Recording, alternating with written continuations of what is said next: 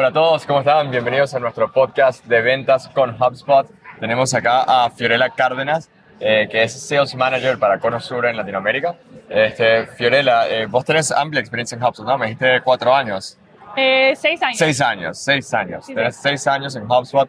Has tenido un recorrido muy interesante, pasaste por Latinoamérica, North America. Eh, siempre estuviste en ventas. Siempre en ventas. eh, por un año y medio fui BDR Manager, enfocado solamente en, en prospección y Ah, coaching. súper pero, interesante.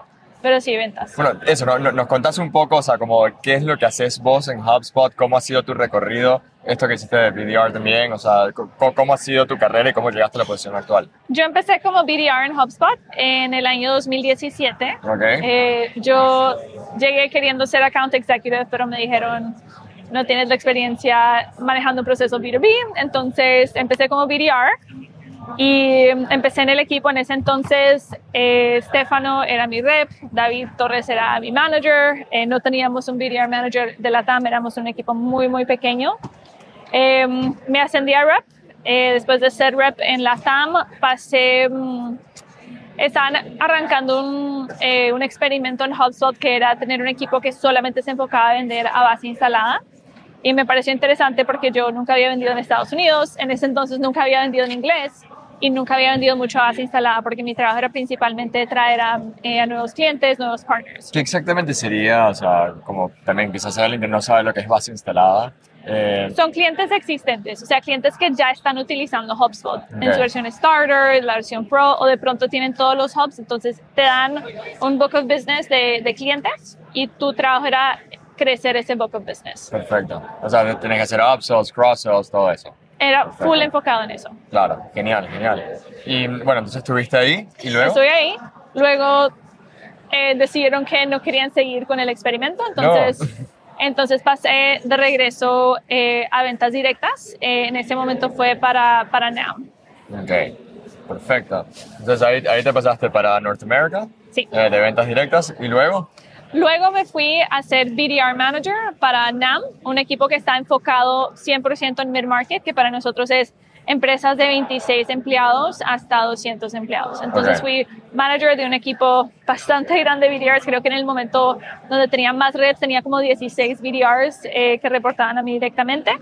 Y todo mi trabajo era hacerles el ramp, enseñarles cómo encontrar cuentas que es un buen fit para HubSpot, enseñarles business acumen, enseñarles eh, cómo prospectar, cómo no tenerle miedo al, al- al teléfono, hacer llamadas frías, cómo hacer eh, buenos, buenos intentos de prospección que tengan mucha relevancia eh, y también ayudarles con el mindset. BDR es muy, muy challenging porque imagínate que tu, tu, tu cargo es que te cierren muchas puertas, o sea, prospectar todo el día y escuchar no muchas veces al día. Eh, entonces era eso. Claro. Y bueno, es, o sea, es súper interesante todo el recorrido que has tenido. Eh, ¿qué, qué ves, o sea, de la, la experiencia que tuviste como BDR, Ujú. ¿qué, qué trajiste a luego como Sales Executive? O sea, ¿qué, qué te parece que puede ser como algo que, que te nutre como Sales Executive, que aprendes siendo BDR? Y bueno, y luego como Sales Manager también. Curiosidad, o sea, figure it out factor. Si alguien no te está contestando un email, si algo no te está funcionando, no puedes quedarte haciendo exactamente la misma cosa. Y eso es algo que sirve no solamente para account executive, pero, pero para es un skill de la vida. O sea, es Curiosity. Esa- Exacto, cómo, cómo, cómo enfocar esa curiosidad de una forma que, que te ayude a, a think outside the box. Em, porque sí, muchas veces uno, uno se acostumbra a hacer las cosas de cierta forma, pero como BDR, si uno hace exactamente lo mismo todas las temporadas del año, uno se va, dude, you're gonna fail, o sea, se- va a ser muy difícil. Entonces, siempre estar innovando, inventándose cosas nuevas eh, para, para intentar tener más conversaciones. ¿Y tienes alguna recomendación, así como para alguien que está buscando innovar? O sea, se dieron cuenta, uh, estoy estancado en lo que estoy haciendo, eh, tengo que cambiar las cosas. ¿Qué recomendarías hacer como para buscar otras prácticas para incorporar? Tomar inventario de qué recursos tienes a tu disposición. O sea, es- ese es número uno, es, ok, ¿qué recursos tengo a mi disposición? Tengo reps que me pueden ayudar, eh, qué contenido puedo consumir. Ahorita, pues con inteligencia artificial, o sea, yo, para mí hubiera sido increíble tener ChatGPT como, como BDR eh, y recomiendo siempre que, que los reps y que los BDRs lo, lo usen, pero tomar inventario de qué recursos tengo a mi po- disposición y pensar en qué puedo hacer con esos recursos para sacar nuevas ideas para incorporar dentro de mi proceso. Me encanta, me encanta. Figo, vos tenés una gran reputación, hablábamos ayer de que, de que vas, eh, sos muy metódica, Sí. de que se te, te gusta como hacer las cosas siempre, o sea, que creo que hablábamos de que no, no has sido la top eh, en, una, en un quarter particular, pero que siempre estás en las top, ¿no? Sí. Y, y que has- has- Consistencia. eso, la consistencia. Sí, digamos que, pues sí, yo sí tenido buen rendimiento, o sea, sí llegué a Piclo Sí, cuatro no- veces, pero no nunca para- fue como la, claro. nunca fue, fui la rep número uno del año, pero, Exacto. em, pero durante mi tiempo como rep y durante mi tiempo como BDR, nunca fallé a llegar a cuota, o sea, siempre llegaba por lo, a veces raspando la olla con 100%, o sea, 99.999, que redondearon a 100%, pero siempre que eso es llegué- algo muy raro, ¿no? Porque a veces tenés gente que pasa, o sea, un momento es la número uno y luego eh, pasa para abajo. Sí. Y vos, o sea, siempre con esa consistencia, siempre lograste tus objetivos, o sea, y, y tenés, bueno, es- eso fue como lo, eh, bueno, nos conocimos ayer, eh, nos presentó David y me dijo de una, o sea, bueno, Fío es increíble, siempre, siempre cumple su meta. Eh, y esa, esa consistencia me parece Como súper rep, clave, sí, ¿no? como manager un poquito más difícil. Como rep, Claro. cuando uno controla todo, sí. Em, pero creo que muchas veces reps se enfocan demasiado en progresar el pipeline y lo primero que, pasa cuando tienes mucho de tu ancho de banda en progresar pipeline es que olvidas prospección, o sea, o haces lo mínimo de prospección. Entonces, algo que yo aprendí es convertir prospección en un hábito, o sea, yo podía tener 6, 10 reuniones en un día, que mi día no se acababa hasta que yo terminara todos mis intentos de prospección. Y a veces me costaba, a veces tenía unas noches tardes, a veces me tocaba despertarme muy temprano, pero nunca fallar, o sea, tratar tus horas de prospección como si fueran un closing, o sea, una reunión de cierre de negociación con tu enterprise deal del año, que te va a hacer eh, el año, o sea, tratar tener ese mismo respeto y, y- y disciplina a esas horas de prospección y ser consistentes, o sea, ser muy consistente con tu horario, tener bien mapeada la semana. Algo que yo siempre hacía es al principio de la semana, eh, lo- los lunes, me tomaba un espacio de media hora para eh, setear una intención, o sea, cuál es mi intención de esta semana, cuáles son las cosas que necesitan pasar y cómo tengo que, que distribuir mi tiempo para que yo tenga tiempo en esta semana para lograr todo. Me encanta, me encanta. Este, no, eso está genial, o sea, creo, creo es clave como tener esa organización y la, la disciplina de hacer las cosas así metódicamente. Em, y, y bueno, este, hablando de la prospección, vos con la- las personas que, que, bueno, que liderás, eh, ¿qué les recomendás que hagan, o sea, más allá de, de esa disciplina también?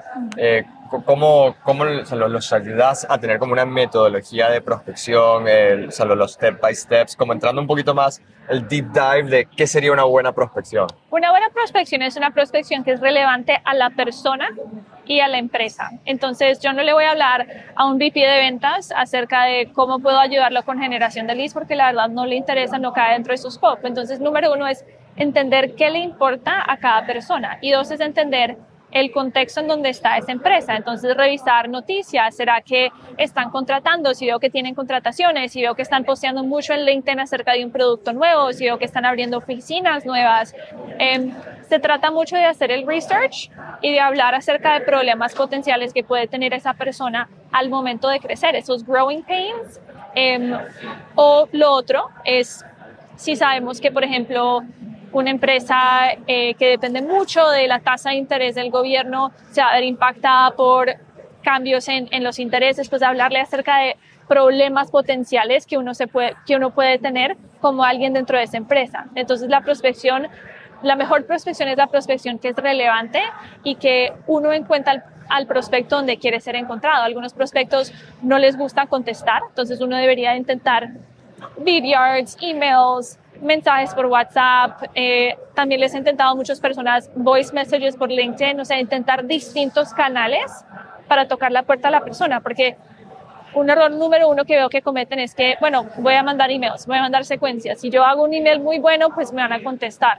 Y pues no es así. Hay distintos canales y distintas preferencias que cada persona tiene en cómo se comunican eh, dentro de, sus, de, de- eh, de su día a día. Entonces, una prospección muy buena es una que sea relevante a la persona, a la empresa y que, que esté en el, en el canal donde la persona quiere, quiere que uno lo encuentre. No, yo, yo ni siquiera había pensado voice notes por, uh, por LinkedIn. Voice notes por LinkedIn, tremendo, voice notes sí, por sí. WhatsApp, o sea, Claro. eh, intentar distintas cosas, o sea, no quedarse atado en... en- Claro, en sí, como una- te quedas, ah, bueno, este es el playbook, o sea, yo hago las cosas así de esta manera y ya está, y si no sirvió, no sirvió, no, no, Sí. o sea, tener diferentes frentes. Sí, y hay distintas, o sea, mejores prácticas que uno debería siempre hacer, o sea, por lo menos tocar a cada persona entre 10 a 15 veces dentro de un periodo de 30 a 45 días, por dis- usando distintos canales. Y ya después de eso, si ya tocaste, eh, eh, hiciste los touch points en, en cada uno de los canales con prospección relevante y no te contestaron, pues, at that point es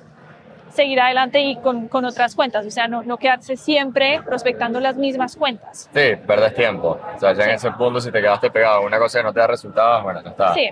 Um, eh, hay, hay muchos peces en el mar. Exacto, y, es, y ese es otro punto. En HubSpot nosotros tenemos lo que se llama el capacity. El capacity es la cantidad de cuentas que tiene un rep que puede tocar. Entonces no- nos dan un máximo dependiendo del, del segmento y el equipo donde uno está. Entonces uno debería estar rotando cada semana las cuentas que uno está tocando, porque en teoría, si estás haciendo la prospección bien, cada semana ya debiste haber llegado a la prospección número 15 eh, para al- alguien en una cuenta. Entonces, cuando ya llegaste al, al final de la prospección, o hay tres resultados.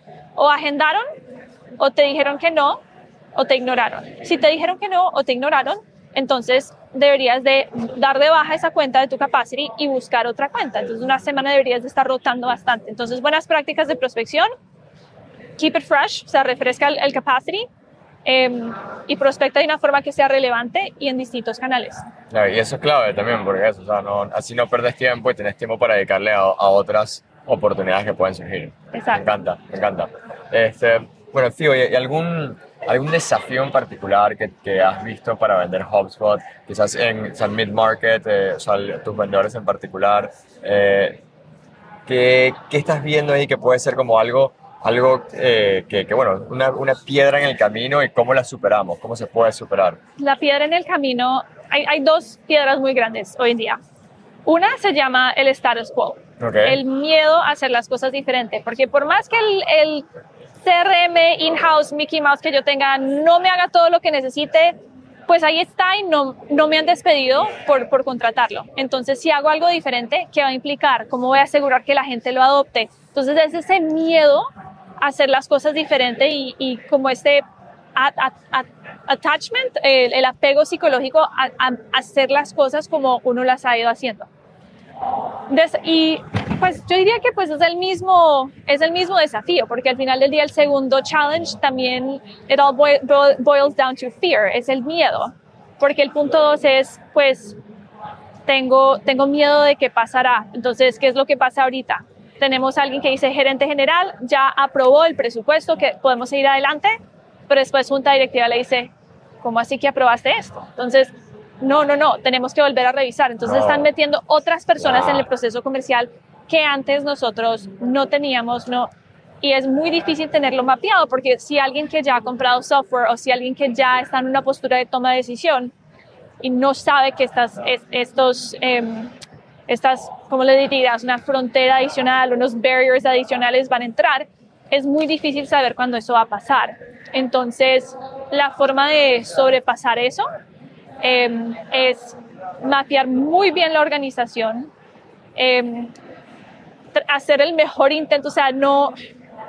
Hay, hay un dicho que una vez me dijo Corina Ortiz, que ustedes Sí, eh, sí, conocen, nosotros. no confundas el entusiasmo de tu champion con el pain de la empresa. Claro. Entonces, si estás trabajando con un champion y te dice, sí, ya dirección va a firmar, ok, ¿qué evidencia tengo de que ya ellos están listos para firmar? Ya involucraron a personas en gerencia, eh, ya validamos que no van a necesitar eh, revisión de, eh, legal, alta de proveedores con compras, o sea, tratar de adelantarnos de esas cosas siendo muy explícitos y haciendo un storytelling. Y normalmente cuando llegamos a este punto tenemos que pasar estos. Podrías verificar que dentro de tu empresa eso no toque ahora, ah, no toca ahora, ¿quién tendría que, quién tendría que, darte el visto bueno en el caso de que ya podríamos seguir adelante? Si alguien pudiera ser detractor, ¿quién sería eh, y qué tendría que ver esa persona? Entonces, anticiparse al problema. Entonces es, eso, es anticiparse al problema. En términos del status quo, el, el otro desafío, cómo superar ese, pues regresa a hacer un, un, buen proceso exploratorio, entender dónde están los dolores y regresando a lo que había dicho Corina, no confundir el entusiasmo de tu champion con la prioridad y el pain que está viendo la empresa. Entonces manejar un buen proceso de discovery, entender qué es lo que, ok, listo, quiero, quiero tener un CRM centralizado. ¿Qué te permite hacer eso? ¿Qué, qué te detiene? O sea, si, si, si ahorita no lo estás haciendo, ¿para qué te sirve? Exacto. Total.